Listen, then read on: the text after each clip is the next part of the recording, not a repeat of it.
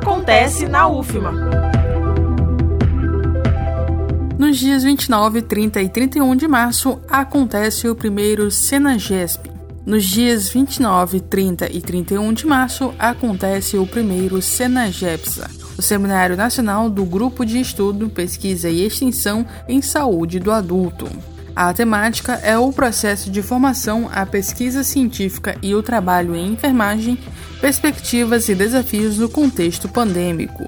O seminário busca promover discussões acerca das perspectivas e dos desafios no processo de formação, na pesquisa científica e no trabalho em enfermagem no contexto da atual pandemia. A programação conta com minicursos, conferências, mesas redondas e apresentação de trabalhos científicos que vão ser posteriormente publicados nos anais acadêmicos.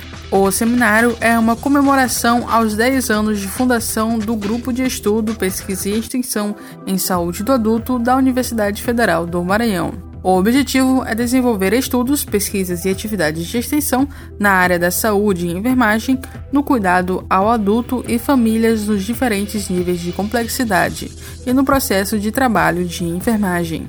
As inscrições podem ser feitas até o primeiro dia de seminário por meio da página do evento. Reforçando, o primeiro Seminário Nacional do Grupo de Estudo, Pesquisa e Extensão em Saúde do Adulto acontece de 29 a 31 de março. Participe! Da Universidade Fêmea do Maranhão, em São Luís, Esther Domingos.